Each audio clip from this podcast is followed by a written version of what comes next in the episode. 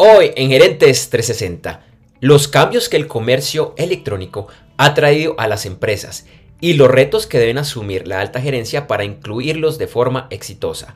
Intel construirá su megafábrica de producción de chips en Ohio y los Estados, Unidos, los Estados Unidos se están desacelerando. Esto y mucho más hoy en Gerentes 360. Este episodio de Gerentes 360 se graba y transmite en vivo por internet hoy, lunes 22 de enero de 2022. Te invitamos a que nos acompañes en vivo hoy y todos los lunes.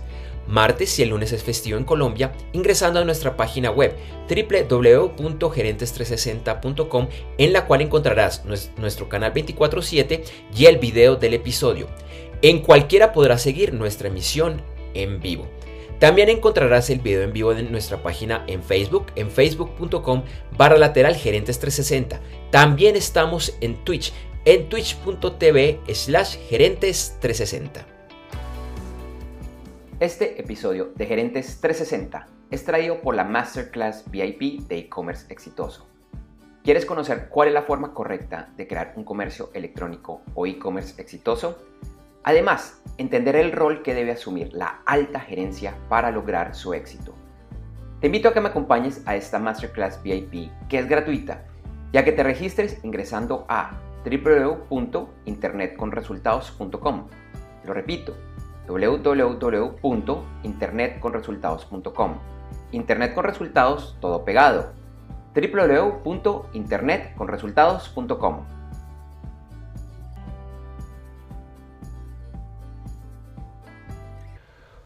Hola, ¿qué tal a todos? A Felipe que está en Bogotá igual que yo. Hoy sigo en Bogotá. Felipe, buenos días, ¿cómo estás? Andrés Julián, buenos días. Buenos días para todas las personas que en este instante nos acompañan. Buenas tardes, buenas noches. Y como siempre, pues bienvenidos a este segundo episodio de videos de Gerentes 360 de este año 2022. Y siempre pues trayéndoles temas muy importantes y invitadísimos de primer nivel. Entonces, pues bienvenidos a todos por acompañarnos nuevamente. Así es, eh, y increíblemente esta ya es nuestra tercera temporada. Eh, hoy, como, como decía hace un momento, yo estoy en Bogotá. Yo soy de Bogotá, pero yo vivo en Medellín. Allá está todo mi equipo. Ya debería estar en Medellín, pero por tema de la pandemia no he podido viajar. Espero poder viajar esta semana. Entonces pido de antemano excusas porque estoy con un equipo básico. Me falta mi micrófono no profesional. Estoy con el micrófono de mi computador Mac, que es muy bueno, pero escucha todo. Espero que mi chiquitico que está en el otro cuarto no llore ahorita que se despierte. Estoy sin luces y principalmente estoy sin un aparatico que se llama Stream Deck, que es el que me permite rápidamente cambiar de escenas. Entonces estoy con, con el mouse, así que les pido un poquito de, de paciencia si hoy no está tan fluida. Pero bueno, Felipe, igual tenemos un, un gran episodio, así que te propongo que rápidamente miremos algunos de los temas que vamos a abordar el día de hoy. Perfecto, Andrés Julián, sí, hablaremos del primer año de la presidencia de Joe Biden de los Estados Unidos. Miraremos lo bueno, lo malo y lo que se espera para los próximos tres años. Así es, y una noticia dura para muchas empresas, para muchos empresarios y emprendedores, y es que Google dejará de ofrecer gratis uno de sus servicios más populares.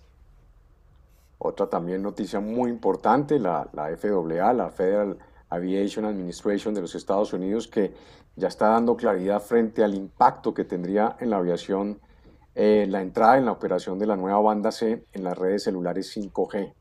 También muy importante. Y nos está acompañando una gran invitada, una amiga de hecho, que nos estará hablando de los cambios que el comercio electrónico ha traído a las empresas y los retos que debe asumir la alta gerencia para incluirlos de forma exitosa.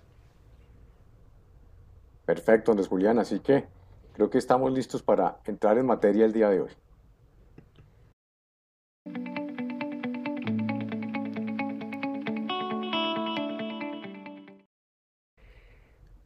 Como siempre, Felipe, iniciamos con las primeras, las, perdón, las principales noticias que debe conocer un empresario, un emprendedor y un miembro de la alta y la media gerencia.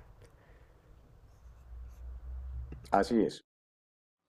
La Reserva Federal, la Fed de los Estados Unidos, tomó medidas para controlar la inflación de la economía estadounidense, ajustando el alza de las tasas de interés y reduciendo el balance de la reserva, lo que ha implicado una desestabilización en las operaciones de acciones y bonos. Esto lleva a que el índice Nasdaq retrocediera un 8% en las últimas 10 negociaciones de la semana pasada y las operaciones con los bonos del Tesoro se redujeron en un 2.3%. Por otro lado, las solicitudes de subsidios de desempleo aumentaron de forma importante en los Estados Unidos, al registrarse 286 mil solicitudes en la semana del 15 de enero. Esto apunta a los efectos de la variante Omicron del coronavirus y se espera que este aumento en las solicitudes sea de forma temporal, ya que las empresas están desesperadas por retener y atraer talento en medio de la actual escasez de mano de obra. Por otro lado, el mercado de bienes raíces en los Estados Unidos se registró una desaceleración del 4.6% en la venta de vivienda usada y un aumento de precios del 15.8% respecto al año inmediatamente anterior. Y la semana pasada la administración de Joe Biden informó que suspendería 44 vuelos hacia China en represalia por las medidas adoptadas también por el gobierno chino hace un par de semanas. De acuerdo con el Departamento de Transporte de los Estados Unidos, esta medida se extendería hasta el mes de marzo del año 2022. Continuamos con varias noticias del mundo de la tecnología y empezamos con una mala noticia de Google para los primeros clientes de su suite de correo corporativo, calendario, documentos y más, actualmente denominada Google Workspace. Este servicio empezó en el año 2006 y ofrecía este servicio inicialmente de forma gratuita, algo que fue así hasta 2012 cuando se dejó de ofrecer dicha versión gratuita a nuevos clientes. Google permitió a sus clientes con la versión gratuita continuar de esta forma, aunque con algunos limitantes frente a la versión paga. Sin embargo, la semana pasada, la, empresa informó que las cuentas gratuitas deberán escoger un plan pago en los próximos meses, si no, a partir del 1 de julio dejarán de funcionar.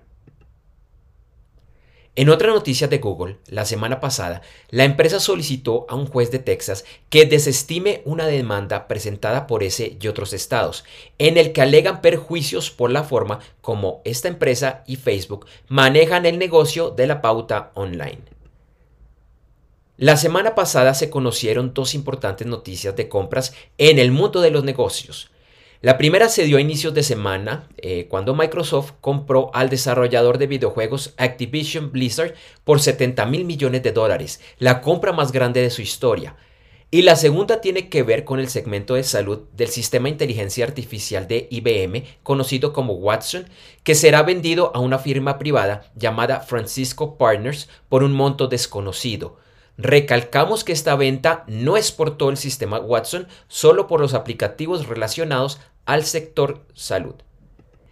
Y finalmente, Intel informó que seleccionó el estado de Ohio para construir su anticipada fábrica nueva de chips en la que invertirá inicialmente al menos 20 mil millones de dólares, empleará a 3 mil personas y creará 7 mil trabajos temporales para su construcción.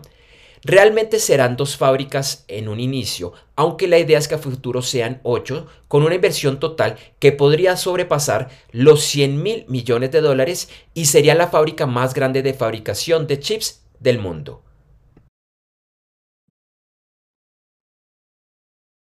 La directora del Fondo Monetario Internacional, eh, Cristalina eh, Georgieva, instó a los países con alto endeudamiento a extender los vencimientos de estas antes que la Reserva Federal de los Estados Unidos oficialice el aumento de las tasas de interés. Esta invitación de la directiva del Fondo Monetario Internacional se da porque el 60% de los países de bajos ingresos tienen un nivel de endeudamiento muy alto y podrían poner en peligro su capacidad de nueva deuda si no actúan rápido. Por otro lado, Dos de las empresas más relevantes y exitosas durante la pandemia vieron un importante descenso en el valor de sus acciones a finales de la semana pasada. Nos referimos a las acciones de Netflix que cayeron un 20% y las de Peloton que cayeron un 24% antes de recuperar un 4% en su valor. Las dos empresas vieron aumentos significativos en sus ventas con la pandemia y con las personas buscando entretenimiento y ejercicios en casa. Pero con el regreso poco a poco a la normalidad, ambas han visto una caída en sus niveles de nuevos usuarios. Y haciendo seguimiento a una eh, noticia que reportamos en noviembre del año pasado y también la semana pasada, la Administración Federal de Aviación, la FAA de los Estados Unidos, informó que el 78% de los aviones que circulan en ese país podrán aterrizar de forma segura en aquellos aeropuertos próximos a las nuevas antenas de 5G en la denominada banda C. Esta declaración se da después de que varias aerolíneas manifestaran su preocupación con la interferencia que estas antenas programadas a entrar en servicio en los próximos días podrían causar con los equipos de radioayudas para el aterrizaje de los aviones. En Noticias de América Latina, Iniciamos en Chile, donde el nuevo presidente de izquierda, Gabriel Boric, confirmó su gabinete de ministros el viernes. Los anuncios trajeron tranquilidad a los mercados, los cuales la prensa ha calificado como un, abro comillas, gabinete de centro, cierro comillas. La semana pasada, Pedro Castillo, presidente de Perú, firmó un decreto de emergencia después del derrame de petróleo causado por oleajes, a su vez causados por la erupción en un volcán en Tonga, el gobierno afirmó que este es el peor desastre ecológico que sufre Lima en los últimos tiempos. Y la empresa estatal de petróleo de Venezuela, PDVSA, tiene una deuda financiera acumulada de 34.894 millones de dólares a diciembre 31 de 2021, un incremento del 1.2% frente al 2020. Hoy los principales índices y mercados accionarios de Asia y Oceanía cerraron con resultados mixtos. Europa iniciaba la jornada con pérdidas. El premercado de los Estados Unidos iniciaba el día con resultados mixtos. En otras noticias, el Banco Central de Rusia propuso prohibir el uso de criptomonedas en ese país con el argumento que, que estas pueden poner en peligro la estabilidad de su sistema monetario y la soberanía de su política monetaria, así como traer riesgos a los recursos de sus ciudadanos. Y el Congreso de los Estados Unidos también debate sobre las criptomonedas, aunque su preocupación en este momento se centra en el alto uso de energías tradicionales para su minería y cómo llevarlas hacia el uso de energías limpias. En la noticia positiva y diferente de esta semana, Hablamos de la proeza realizada por la piloto belga-británica Sarah Rutherford, que dio la vuelta al mundo sola, en un avión de un solo motor y en un lapso de cinco meses. Aunque su travesía tuvo varias demoras y casi dos meses adicionales de viaje, Rutherford, de 19 años, lo finalizó exitosamente la semana pasada, convirtiéndose en la mujer más joven en lograr este interesante viaje y es la nueva poseedora de este récord, pues realmente es por un tema de, eh, de su edad. Entonces, bueno, Felipe, un tema bastante, bastante interesante. Eh, a ti en particular, pues que yo sé que te interesa mucho el tema de la aviación, pues me pareció interesante traer esta, esta noticia. Realmente el récord tiene que ver es por lo joven que es ella. La anterior poseedora del récord en mujeres, algo similar, tenía 30 años. Y tú que sabes de aviación, bueno, 19 años para dar una vuelta al mundo es bastante interesante y muy, interesante lo que, lo que hizo esta señora, eh, no sé, señora, señorita, Sarah Rutherford. Así es, Andrés J. Eh, tuve la oportunidad de seguir eh, por redes sociales la, travesía de Sara. Pues lo que tú dices, aquí lo, lo, importante y lo interesante es, digamos, lo joven, la, la edad tan joven que tiene ella es que 19 años pues es una persona, digamos que en la experiencia de aviación pues eh, cuando está uno formándose como piloto pues te imaginarás. Eso es digamos lo que, lo que más eh, hace relevante esta, esta proeza, porque pues a pesar de obviamente tener los conocimientos y la tecnología a bordo de estos, de estos aviones ultraligeros pues eh, lo, interesante es la experiencia de saber, de saber manejar perfectamente toda esta tecnología y, que finalmente pues en un momento dado esto lo que hace es que estas travesías demanden digamos la pericia de pilotos mucho más eh, formados y con mucha más experiencia. Entonces pues indudablemente una proeza y bueno lo logró y se quedó con su récord. Así es y bueno acá en Gerentes 360 todas las semanas les seguiremos trayendo estas noticias un poco diferentes y aquí pues eh, haciendo un pequeño análisis con Felipe. Así que por favor Sigan conectados, no se las pierdan.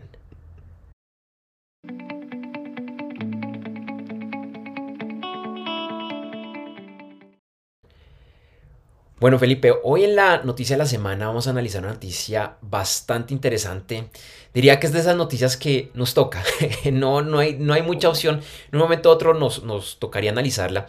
Y es que la semana pasada se cumplió el primer año del gobierno de, Joe Biden en los Estados Unidos y nos toca analizarla por la importancia que tiene Estados Unidos y después de, bueno, todo el todo lo que eh, antecedió con Donald Trump, después de las elecciones, el tema de fraude y demás. Así que nos pareció interesante hacer este, este análisis en nuestro segundo episodio de este año 2022.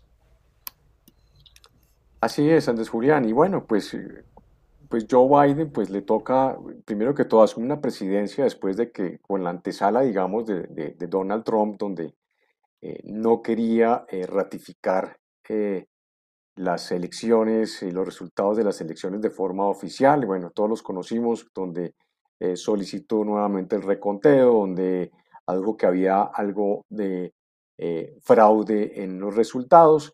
Y eh, digamos de esta forma, pues entra el gobierno Joe Biden y, y digamos que asume, asume el gobierno pues con varias, digamos, varias problemitas o, varios problemas, problemas, también de imagen ante el, ante el mundo entero. Primero, pues, el tema de la pandemia, que pues que eh, le tocó a Joe Biden, que fue, digamos, ha sido uno de los puntos, digamos, importantes de empezar a acelerar todo el proceso de vacunación a sabiendas y midiendo los resultados día a día de lo que, del efecto que esto estaba causando en su, en su economía. Entonces, pues, eh, el mundo entero básicamente estaba centrado en qué medidas iba a tomar y qué estrategias iba a asumir Joe Biden respecto al tema de la vacunación para la pandemia y el control de la misma, ¿no? Así es, Felipe, ese era uno de sus grandes retos y que de alguna manera también empezó el, el tema económico, de la recuperación económica, de lo duro que le, que le, está dando, bueno, en particular a Estados Unidos, pero el efecto dominó que hace la, o que tiene la economía de Estados Unidos cuando, cuando hay dinero. Entonces empezaron el tema de los, eh, de los estímulos, de crear nuevos proyectos económicos, que lógicamente significa mucho, eh, mucho, mucho dinero y que de alguna manera, pues el Congreso de los Estados Unidos, que es quien le aprueba todos estos temas, está totalmente eh, dividido. En general, los republicanos votando siempre negativo todas estas propuestas que son su bandera. Pero lo extraño es que a pesar de que su partido, los demócratas, son quienes están controlando el Congreso en este momento, mínimamente, especialmente eh, eh, en el Senado, no los ha logrado unificar y con frecuencia ha tenido grandes obstáculos, toca negociar mucho con ellos. De pronto incluso eh, nos pasó varias veces el año pasado cuando reportamos estas noticias acá en Gerentes 360 que ya habían leyes, habían de pronto estos estímulos que ya se, ya se daban porque iban a ser aprobados. Ya algunos los demócratas, especialmente, eh, o, eran los de los extremos, los, los que son de más izquierda o los que son un poco más de centro, casi hacia el lado de los republicanos, eran los que decían, un momento, así no lo apruebo.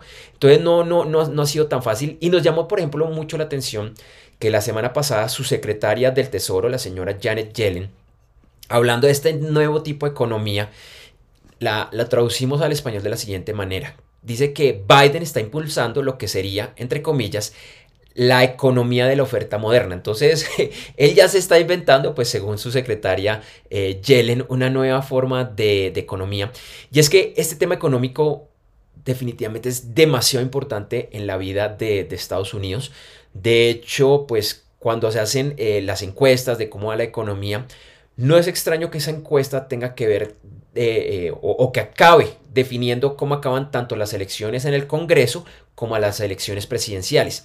Y precisamente, principalmente por esto, pero hay otros elementos, en este momento la popularidad de, Biden ha caído al 42%, que es baja, y es preocupante porque en noviembre de este año son las elecciones de la Cámara de Representantes, que en este momento controlan relativamente con una mayoría interesante los, los demócratas, pero que si no se cambia esta popularidad de su presidente también demócrata, puede que en noviembre haga haya un cambio y quienes manden en la Cámara de Representantes sean los republicanos, Felipe. Entonces es un tema bastante, bastante interesante al cual estaremos haciendo seguimiento pues aquí todo este año en Gerentes 360.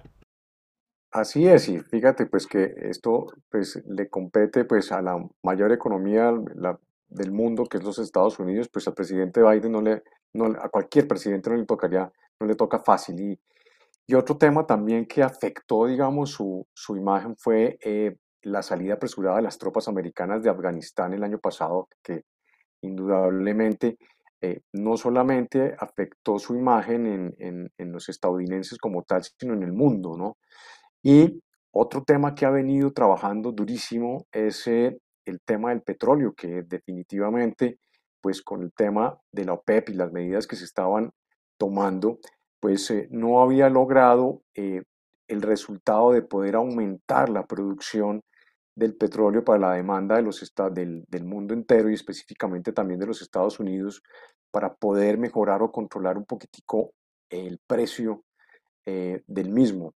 Entonces, pues eh, le ha tocado también eh, a los Estados Unidos pues acceder constantemente a echar mano a sus reservas y pues no ha tenido tampoco, digamos, mucha mucho resultado de forma inmediata dentro de la gestión de la OPEP para que aumente de alguna forma un poco su producción y pueda, se pueda regular el precio, sobre todo en esta época de pandemia, que todavía no podemos decir post-pandemia porque en algún momento eh, se había hablado, para poder ayudar a reactivar las economías del mundo. Entonces, pues esto también eh, ha ayudado a que su imagen no haya no haya sido, digamos, eh, no se haya recuperado de la mejor manera posible. Otro, otro tema eh, en la parte ya, ya internacional, pues por un lado está todo el tema de, de, China, que es muy complejo y que, bueno, es una relación que hace mucho tiempo es difícil, que con Trump de pronto se complicó un poco más, pero casi que la relación en este momento con China está en el mismo punto que en la que le dejó con Trump. Trump eh, esta semana, la semana anterior, pues eh, reportamos nuevas tensiones, esta vez por el tema de los viajes y la excusa del, coronavirus. Otro de los frentes internacionales también que está muy complejo es el de Rusia, eh, nuevamente con, con, esto que también hemos estado reportando de la posible invasión de Rusia a Ucrania, algo que empezamos a reportar el año pasado cuando tropas de Rusia se movieron a la, a la frontera. Y algo que también viene desde la presidencia de Trump, incluso un, poco antes, desde, las elecciones presidenciales del 2016, y es con los hackers rusos, que aunque hubo un avance positivo hace unos 10, 15 días con el arresto de varios de los miembros de la red más grande que operaba desde Rusia, eh, el hecho es que todavía se están presentando muchos ataques de hackers que vienen de diferentes lugares del planeta, pero que según la información que tiene Estados Unidos, un amplio número de ellos viene desde Rusia, con, no necesariamente con el visto bueno de las autoridades de Rusia, pero sí ignorando un poco lo que, lo que está sucediendo. Entonces, en el tema internacional esto va a ser muy importante y es que, Felipe, recordemos la importancia geopolítica, económica y demás que tiene Estados Unidos y es la razón por la cual este tema es tan, tan importante y por lo cual, bueno, a Biden se le viene un año bastante complejo. Tiene tres años difíciles, tiene elecciones de Cámara, más adelante eh, también de Senado y veremos si en tres años un poquito menos de tres años, logra la reelección. En ese momento el escenario está muy oscuro, pero pues todavía tiene casi tres años para, actuar. Así es, Andrés Julián, se está jugando este año su reelección en noviembre para ver si todo lo, lo, lo, saca, lo saca adelante. Entonces yo creo que le toca, este, este va a ser un año bastante arduo para Joe Biden y bueno, ojalá las cosas pues se le vayan, se le vayan dando. Así es, así es. Y los mantendremos al tanto, al tanto, perdón, aquí en Gerentes 360. Este episodio del videoblog Gerentes 360 es traído como cortesía de la Masterclass VIP de e-commerce exitoso. Cada vez es más importante Internet y el comercio electrónico como parte de la estrategia empresarial. Sin embargo, es algo que requiere trabajo, planeación y, ante todo, mucha estrategia. Sí, es mucho más que contar con una página web o contratar a una agencia de marketing digital. Entre otros, tiene, lo repito, tiene que comenzar desde el gerente, el CEO o el presidente de la empresa y no, no tienes que ser experto en temas técnicos o de Internet. Te invito a conocer más sobre este tema registrándote gratis en www.internetconresultados.com. Lo repito, www.internetconresultados.com. Internet con resultados todo pegado. www.internetconresultados.com ya que me acompañes en esta Masterclass VIP de e-commerce exitoso.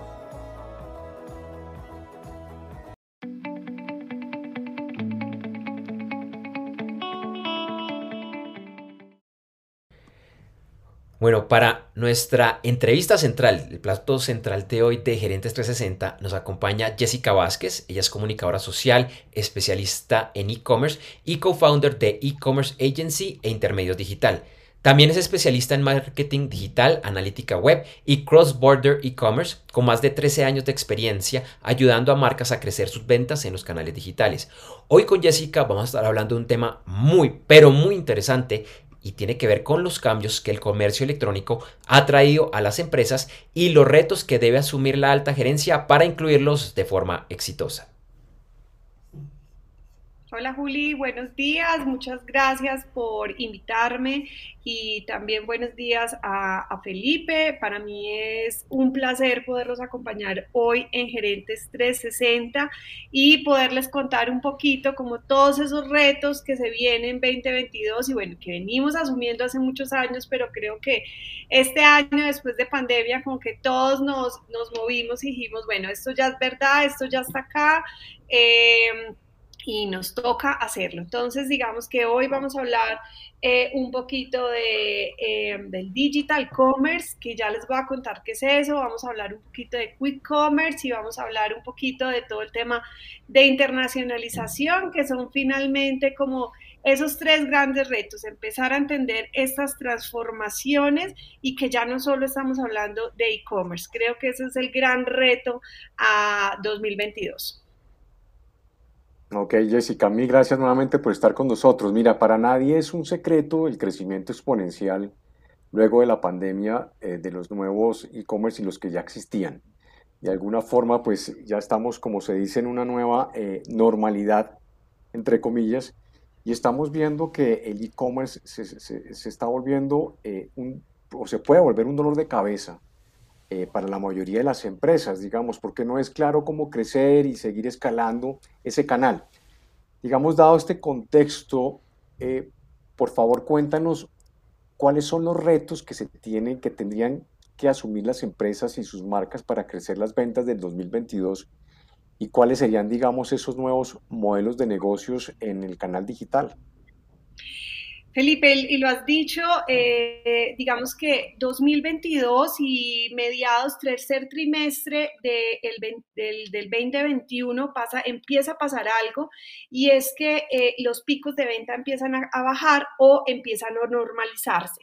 Muchas de las empresas arrancaron el e-commerce justo en pandemia, entonces evidentemente vienen unos picos de crecimiento de venta y dijeron, no, esto es maravilloso, pero el año pasado empezamos a entender y decir, ¿qué, pasó? ¿Cierto? ¿Qué pasó? Porque ya no vendo los, los montos que estaba vendiendo eh, en 2020 y empezamos a entender varias cosas. Lo primero, y que me encanta decirlo, y es empezar a hablar de digital commerce. Quiere decir, hoy lo primero que tenemos que entender es que ya no hablamos solo de e-commerce, no es un solo canal.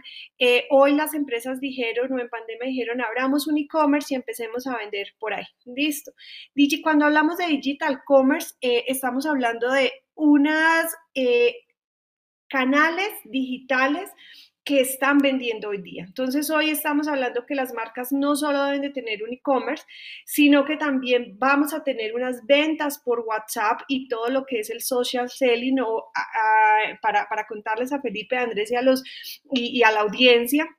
Me he encontrado muchas marcas que dicen, no, es que no quiero abrir WhatsApp, eh, qué pereza, voy a tener que empezar a atender uno a uno. Y yo les digo, sí, Eso es lo que quiere y el primer reto que tenemos es entender al consumidor. El consumidor con pandemia cambió. Eh, es, un, es un consumidor nómada, quiere decir, eh, estar en casa nos cambió el hábito de compra, pero no nos cambió el hábito de socializar. Queremos que alguien nos atienda, que nos cuente cómo es el producto. Yo ya no quiero ir a la tienda, pero tengo el WhatsApp porque en el WhatsApp tengo al vendedor. Entonces, cuando yo entiendo eso, cuando las marcas empezaron a entender que el canal WhatsApp o el canal de eh, redes sociales para atender a mis clientes empieza a ser importante, las marcas empezaron a crecer entre un 30 y un 70% eh, sus ingresos y para muchas es el 70% de los ingresos versus lo que genera el e-commerce. En el e-commerce, ¿a quién tenemos? Tenemos a un cliente que ya sabe comprar online, un cliente que es un educado de compra online, pero a quienes tenemos en WhatsApp, tenemos esas personas que todavía les da hacer susto hacer una transacción online, esas personas que simplemente quieren generar una conversación, quieren saber el color, el sabor, la talla, las características y lo tenemos igual que atender. Es como si una persona llegara a tu local y tú simplemente le dices, no, es que este local es moderno y no tiene asesoras, no tiene vendedoras. ¿Qué hace la persona? Se va al siguiente local. Entonces, empezar a entender que cuando hablamos y cuando en una empresa empezamos a entender, vamos a meternos en el canal digital, miren todos estos factores, es, es, atender un e-commerce, es atender un, un, chat online, que ese chat evidentemente tenemos muchas plataformas de automatización que nos empiezan a ayudar, arrancamos con el uno a uno, con el WhatsApp Business, pero posteriormente nos pasamos a plataformas y que luego estaremos en, en, en, otros, en, otro, en otro momento hablando de herramientas y demás y em, hay, otro tema muy, muy importante y, y, esos grandes retos, entonces, es el tercero y viene cogiendo mucha fuerza y son los marketplaces.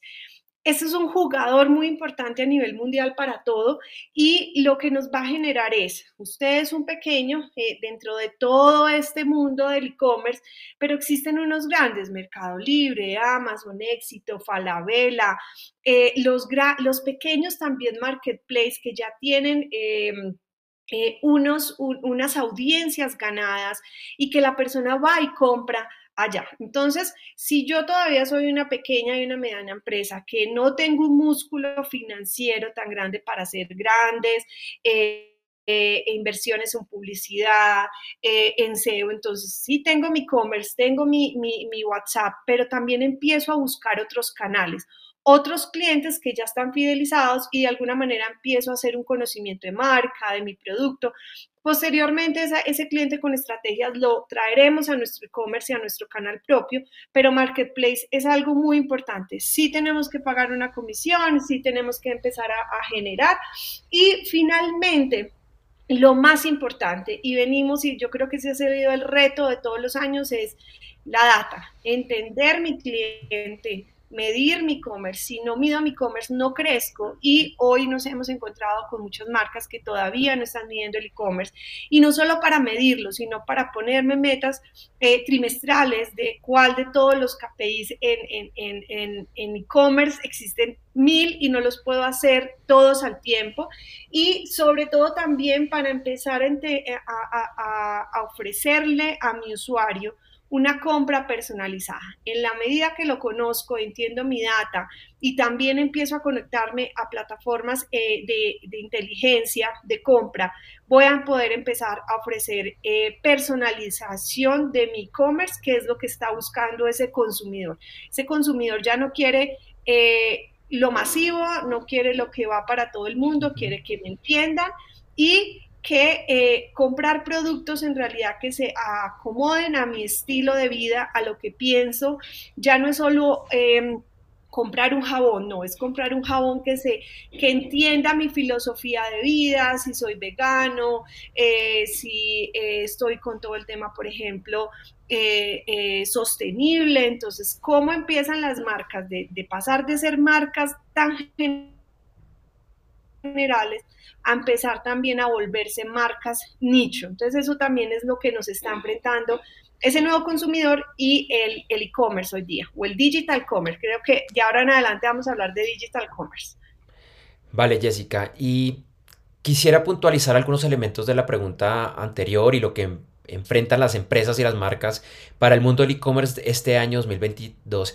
Y desde tu punto de vista, lo que ustedes han estado trabajando desde tu agencia, ¿cuáles son esos modelos de negocios diferentes o, esos cambios en la presencia de Internet que debería aplicar el, el, gerente que nos está escuchando, el empresario que nos está escuchando, debería aplicar para innovar y seguir creciendo su canal de Internet, repito, en este año 2022? Juli, yo creo que ahí es muy importante, uno, tener una muy buena plataforma, ¿cierto? Primero entender, creo que si estamos hablando de modelo de negocio, eh, también nos hemos encontrado con que simplemente salimos al mercado con un e-commerce, pero no entendí mi cliente, no sé a quién me estoy dirigiendo, no sé cuál es el valor de mi producto. Entonces, lo primero es entender ese cliente y entender a quién nos estamos dirigiendo con ese producto, qué solución vamos a dar. ¿Listo? Lo segundo es lo que acabamos de ver. No solo es un canal, no es solo abrir un e-commerce, sino entender que tengo muchos canales. Tengo que abrir un e-commerce, tengo que hacer una atención personalizada por chat, sea un chat, sea un WhatsApp, sea redes sociales. Tengo que empezar a generar nuevas alianzas, quiere decir marketplace, grandes, pequeños, medianos, cómo empiezo a generar unas nuevas alianzas y finalmente que lo vamos a hablar ahorita eh, en, unos minutos, y es todo el tema de entrega logística, eh, los tiempos de entrega, creo que en el, en el modelo de negocio del digital commerce hoy día, hoy día ese es el punto más crucial para poder crecer mis metas. Entonces, en la medida que lo voy haciendo, entonces no me quedo solo con mi e-commerce, entonces es cómo voy tocando canal por canal y en la medida que voy haciendo canal por canal, voy a empezar a ver el crecimiento de eh, mis ventas, porque si me quedo solo en un canal, sin medirlo, sin tener objetivos, pues evidentemente es cuando vemos que esas ventas se estancan, Juli. Em, y Felipe, Mientras que si tenemos un plan de acción para cada uno de estos canales, un equipo o una agencia que nos ayude con ciertas partes, quiere decir, una agencia no nos puede hacer todo, nos puede ayudar a entenderlo, pero es súper importante tener equipos que empiecen a entenderlo internamente para que finalmente esa curva de aprendizaje no se la lleve un tercero, más un tercero sí nos puede ayudar a crecer.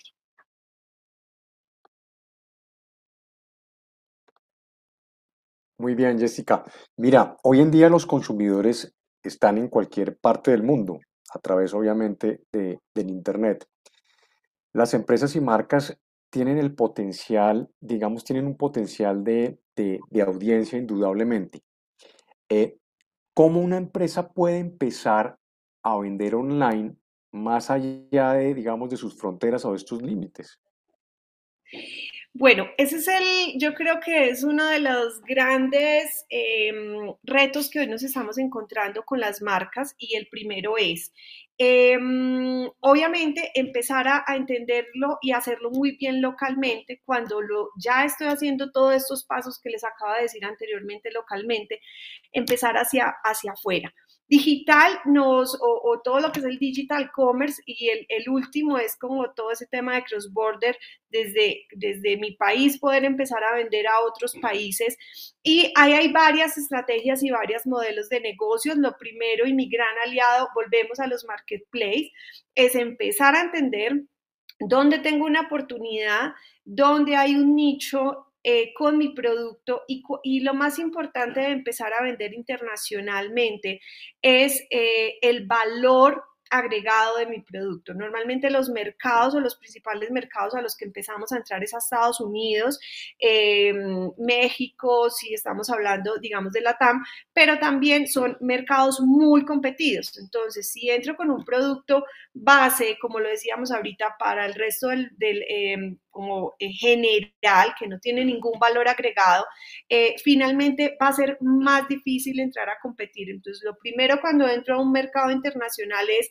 entender el mercado, hay muchísimas herramientas que nos van a ayudar a entender tendencias de búsqueda, dónde está buscando más esas personas, eh, eh, cuánto o el volumen de, em, de, exportación de ese producto a esos países, cuánto están vendiendo en esa categoría y empezar a entender esos datos. Una vez ya empecé a entender y ya entendí, bueno, tengo una oportunidad en este mercado, puedo eh, empezar mi producto y uno de los grandes errores... Eh, Felipe te va a contar que cometen las marcas es eh, vender en el mismo e-commerce de Colombia. Entonces, lo primero que tenemos que hacer es eh, entender todo lo que va a ser fletes, poner el producto hasta allá, convenios finalmente o montos hasta cuánto puedo mandar con ciertos fletes, con ciertas transportadoras, sin tener ojos, sin tener que hacer unas grandes exportaciones o eh, tener una marca en, eh, o una empresa en ese país. Entonces, puedo vender desde Colombia con DHL, con eh, FedEx, puedo enviar pero tengo que tener en cuenta esos costos de transporte para entender el precio final y que ese precio final sea competitivo. Una vez entendimos esto, empezamos entonces a acercarnos primero que todo y la gran recomendación es empezar con los marketplaces, empezar a entender que ese mercado si quiere ese producto, empiezo a vender paulatinamente eh, y posteriormente cuando ya en ese mercado hice una introducción y empecé a vender, empiezo ya con lo que es mi e-commerce y mi canal propio. Ese canal propio tenemos que hacer clones, tenemos que pasarlo, en este caso si es a dólares, si es a pesos mexicanos, tener obviamente todo el tema de eh, pasarelas de pago locales es súper importante y, eh, y, empezar a fortalecer mis canales propios. Entonces, eso es un poquito, Felipe, como la metodología o el modelo que debemos utilizar o las empresas deben de utilizar a la hora de empezar a pensar en, en vender internacionalmente, pero creo que el factor más importante es eh, cuál es el valor de mi marca, qué está proponiendo mi marca para poder entrar a competir en pues en, un, en un océano de productos, estamos hablando de un Estados Unidos, que yo me pueda diferenciar. Entonces, por ejemplo, eh, marcas que han tenido, por ejemplo, mucho éxito eh, colombianas eh, con, con, su producto. Corona Vajillas, por ejemplo, es una empresa que con su propuesta finalmente de color, de diferenciar, de calidad, eh, de, tendencia, está haciendo un trabajo muy bien, digamos, internacionalmente, Toto, of course, digamos que muchas marcas y muchas también pequeñas marcas ya lo empezaron a hacer y hoy están ya teniendo resultados. Entonces, miren que por eso hablamos de ese digital commerce em, y de algo que creo que no hablamos finalmente y es de eh, el quick commerce. Hoy en ese cambio del consumidor y más si estoy hablando de internacional, voy a tener que estar preparado para empezar a hacer entregas en inmediato o en menos de 24 horas. Eh, los, los, usuarios están exigiendo esto y las marcas que no estén adaptándose a eso se van a quedar como en la versión 2 eh, de lo que es el e-commerce. Eh, hoy día ya estamos hablando de los e-commerce, comercios electrónicos que son capaces en cortos eh, minutos. Jessica, qué pena, te, te, interrumpo porque precisamente te me adelantaste, esa era la siguiente pregunta. Ah, ok, eh, y, precisamente, pero, pero no, digamos, es, es, un tema, es un tema muy interesante ese tema del quick commerce. Eh, que bueno, algunas de las plataformas, sin ponerle algún nombre específico, pero que nos acostumbramos a pedir todo por internet, que nos llega casi a cualquier hora del día, puede ser a las 2 de la mañana, hecho puedo estar exagerando un poquito, pero en cuestión de horas, a las 2 de la mañana nos puede llegar un televisor y lo habíamos pedido a la medianoche. Y, realmente eso, tiene, eso, eso es un modelo diferente y tiene un tema complejo. Entonces, para quien nos está viendo en este momento, para ese empresario, para ese gerente, para ese emprendedor, que nos cuentes un poquito más, no solo qué es este Q-Commerce o Quick Commerce, sino cuáles son los retos y cuál es la viabilidad para que una empresa realmente eh, lo implemente de pronto una, pequeña, una empresa que no es tan grande. Juli, y lo hemos, hablado, lo hemos hablado mucho tú y yo, y yo creo que este es el gran cambio que se tiene que hacer desde dentro de empresa. Hace poco me sentaba y hacía una asesoría a una empresa donde eh, empezábamos a hablar de marketplace y decir, venga, eh, tenemos que arrancar en marketplace, marketplace está vendiendo tanto volumen en tu categoría XYZ, y eh, me decía, no, es que no puedo entrar a marketplace porque es que mi negocio está pensado es para hacer despachos al comercio local. Y yo decía, pero quieres crecer tus ventas, pero no queremos cambiar mi modelo interno de empresa. Entonces, el gran eh, reto que tienen las empresas es hacer esa transformación de, de, mentalidad, yo creo primero que todo, y por eso siempre lo hemos hablado, esas transformaciones arrancan en los gerentes donde entendemos que probablemente esos mismos equipos que hoy tienen una directriz para entregar, no sé, a grandes superficies, con ese mismo equipo tengo que empezar a hacer pruebas y modelos para empezar a apoyar al e-commerce. Entonces, eso que hablamos eh, tan importante, Juli, del, del, quick commerce, que finalmente, ¿qué es eso? Eso es, eh, hoy estamos casi ya en la versión punto 3, si lo quisiéramos decir así, del e-commerce, donde ya pasamos de tener envíos de dos a tres días a tener envíos en 24 horas o en dos horas. Entonces, ese hábito que hablábamos de ese consumidor, el consumidor hoy ya es exigente y ahí es donde está la gran oportunidad. Las marcas que están entregando en el mismo día, eh, sobre todo marcas como toda la categoría de grocery, pues yo necesito ya mi salsa, yo necesito ya mi queso, yo necesito ya mi...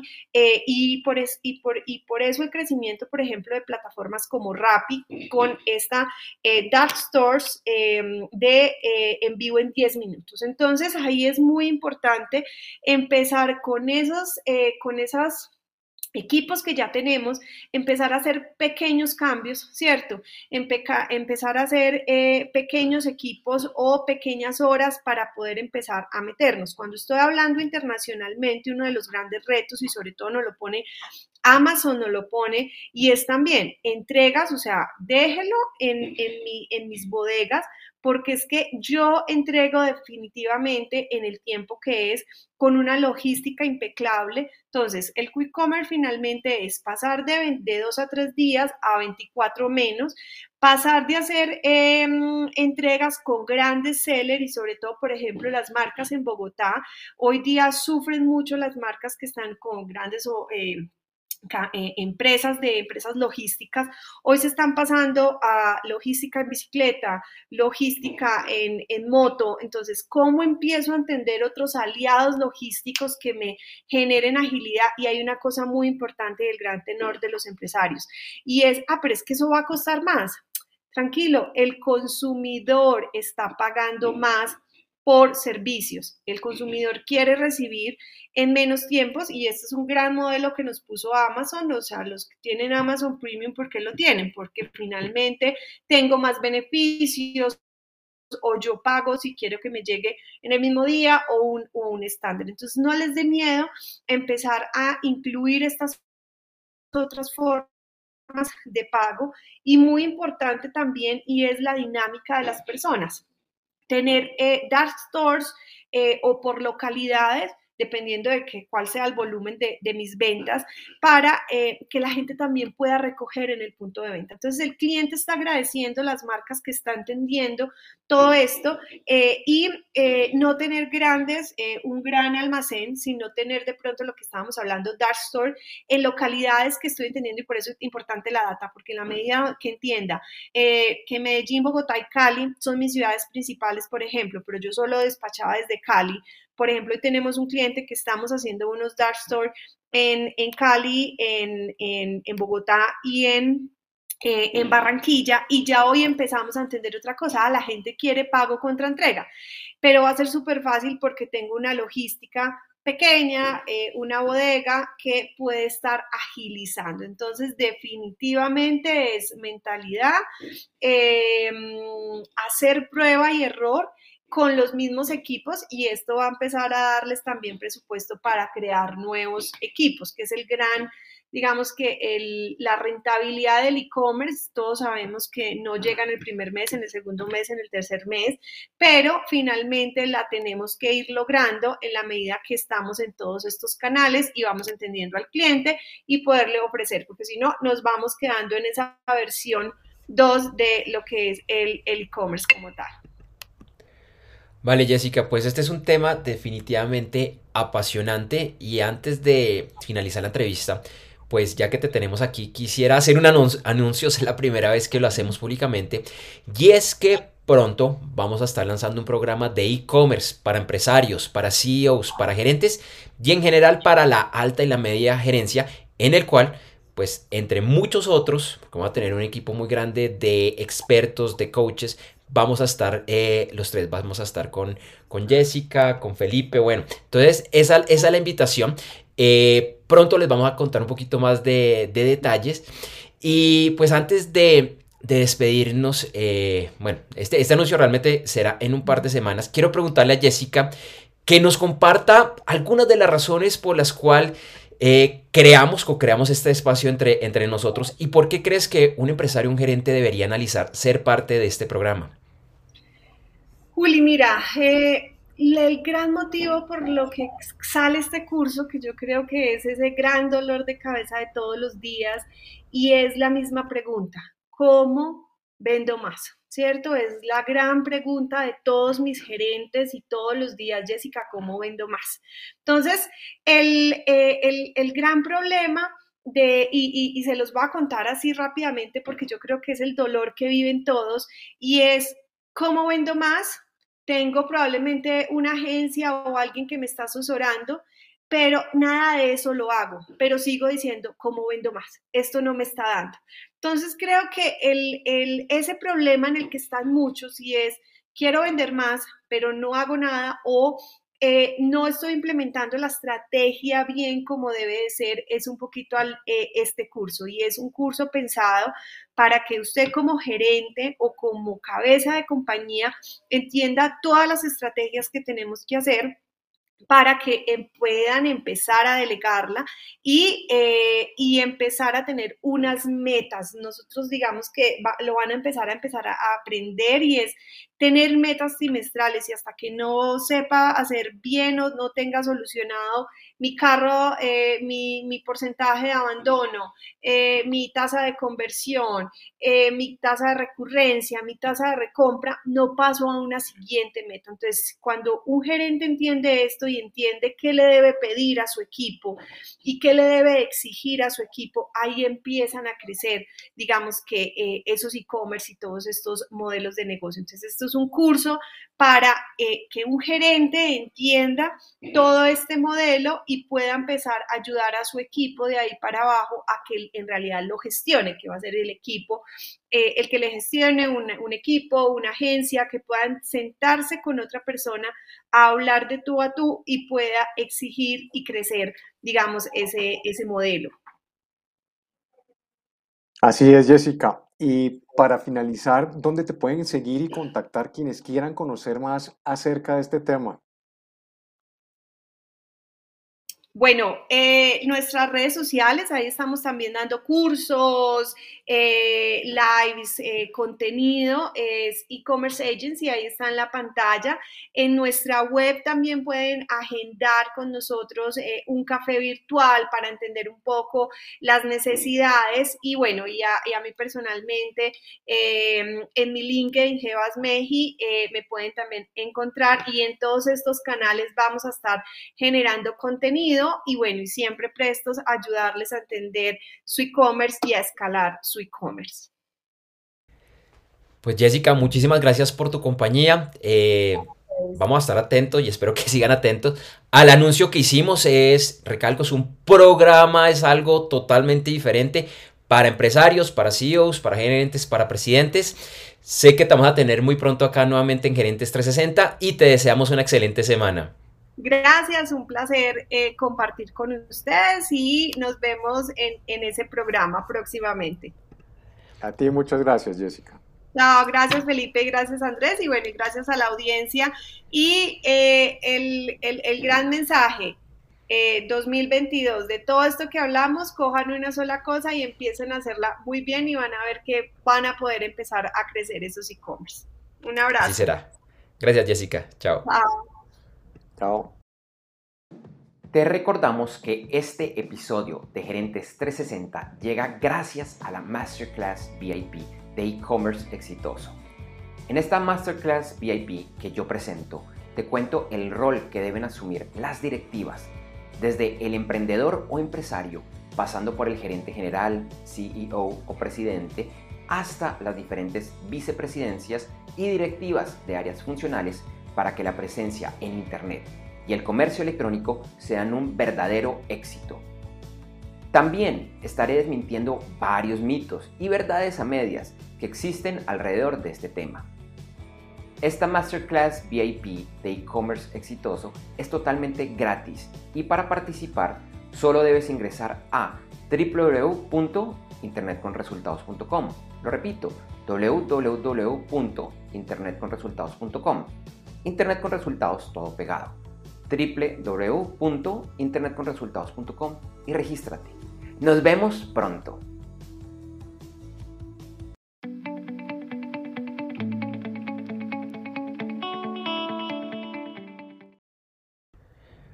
Bueno, Felipe, te invito a que por favor revisemos rápidamente lo que debe conocer un empresario, lo que debe saber, lo que va a suceder esta semana para estar al tanto de las noticias y bueno, del mundo de los negocios. Así es, Andrés J. No hay problema. Iniciamos. El martes eh, se conocerá el índice de confianza de los consumidores de los Estados Unidos. El miércoles y jueves se reúne por primera vez en 2022 el Comité de Gobernadores de la Reserva Federal de los Estados Unidos y los temas principales a abordar serán la inflación y las tasas de interés, decisión que se conocerá el miércoles en la tarde. El miércoles también se dará a conocer la venta de casas nuevas en los Estados Unidos. El sábado se conocerán los índices de gerentes de compra de, de manufactura en China. Reporte de prensa indican que esta semana se podrían dar a conocer dos importantes noticias de los negocios. La primera es que Lufthansa compraría el 40% de ITA, la aerolínea sucesora de Alitalia, y actualmente propiedad del gobierno italiano. Y la segunda noticia es que Renault, Nissan y Mitsubishi anunciarán o anunciarían que triplicarán su inversión conjunta en el desarrollo de vehículos eléctricos. Anteriormente habían invertido 10 mil millones de euros y esta semana anunciarían que invertirían 20 mil millones de euros adicionales en los próximos cinco años. Se espera que la plataforma de este desarrollo vea luces en 2030 con más de 30 vehículos o 30 modelos de vehículos. La semana pasada Renault informó que desde 2030 solo venderá vehículos eléctricos en Europa. Hoy en eh, República Dominicana se celebra el natalicio de Juan Pablo Duarte. Mañana martes en Aruba se celebra el Día de Bético Croes. Hoy es el Día Internacional de los Educadores, promovido por la Organización de las Naciones Unidas, la ONU, el miércoles es el día del Nacional de los Esposos. Bueno, eso se celebra en Estados Unidos. El jueves es el, el, Día Internacional de Conmemoración del Holocausto. Así lo designó la ONU. El viernes es el Día Internacional de los Legos. los que les gustan los Legos. Es el Día de la Privacidad de los Datos y es el Día Nacional de Divertirse en el Trabajo. Y el sábado es el Día Nacional de los Rompecabezas. Hoy es el Día Nacional de la Mantequilla de Maní, al menos en los Estados Unidos. El jueves es el Día Nacional del Ponqué o torta de chocolate. El viernes es el Día Nacional de los Pancakes de Blueberry. El sábado es el Día Nacional de los Chips de Tortilla de Maíz, los famosos nachos o totopos. Y el domingo es el Día Nacional de los Croissants. Bueno, ¿a cuál te apuntas esta semana, Felipe? El de los croissants y el de los nachos, Andrés Julián. Uno de mis platos preferidos, muy rico. También, también. Yo poco lo como, pero me llamaría la atención. También celebraría el día de los pancakes de blueberry o, arándano. Entonces, bueno, bastante, bastante para seleccionar, Felipe. Así es.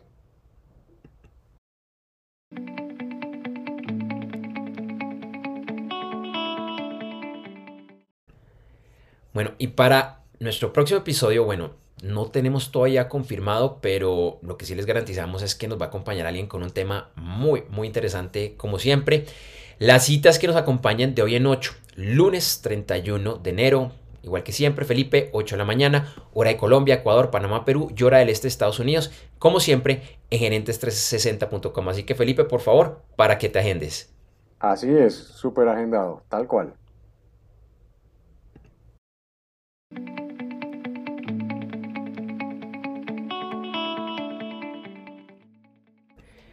Bueno, acá cerrando este episodio, espero que el último en esta temporadita en Bogotá y por eso tampoco tenemos música de fondo. Y te recordamos que en las notas de este episodio vas a encontrar información acerca de nuestros auspiciadores y esperamos que los visites. Esta es la forma más sencilla de apoyar nuestra labor aquí en Gerentes 360.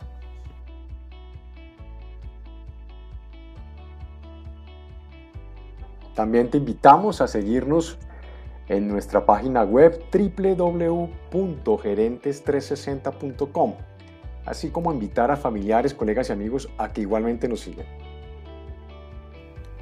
Un par de horas después de finalizar la transmisión de este y todos los episodios de Gerentes 360 encontrarás en www.gerentes360.com el video editado y mejorado.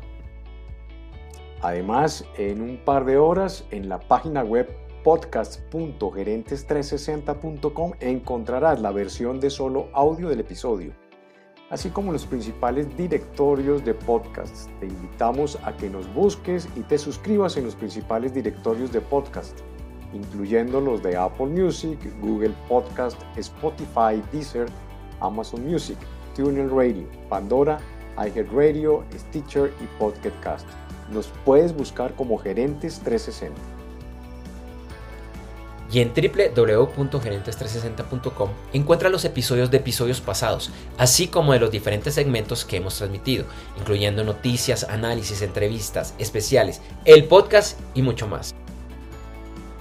invitamos a conectar en redes sociales. Nos encuentras con el nombre de usuario Gerentes360, todo pegado, en Facebook y Twitter y gerentes.360 en Instagram. O también nos puedes escribir al correo electrónico hola gerentes360.com. Y a mí me puedes escribir al correo electrónico felipe gerentes360.com. Y por mi lado te invito a que estemos conectados en redes sociales. Yo estoy con el nombre de usuario Andrés J. Gómez. Andrés, la letra J, Gómez, todo pegado, sin tilde. Ese Gómez es con Z.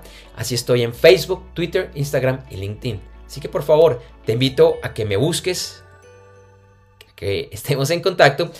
Y bueno, nos vemos la próxima semana. Gracias por vernos y acompañarnos hoy en Gerentes 360. Te invitamos a que nos acompañes en vivo en nuestro siguiente episodio, el lunes 31 de enero de 2022.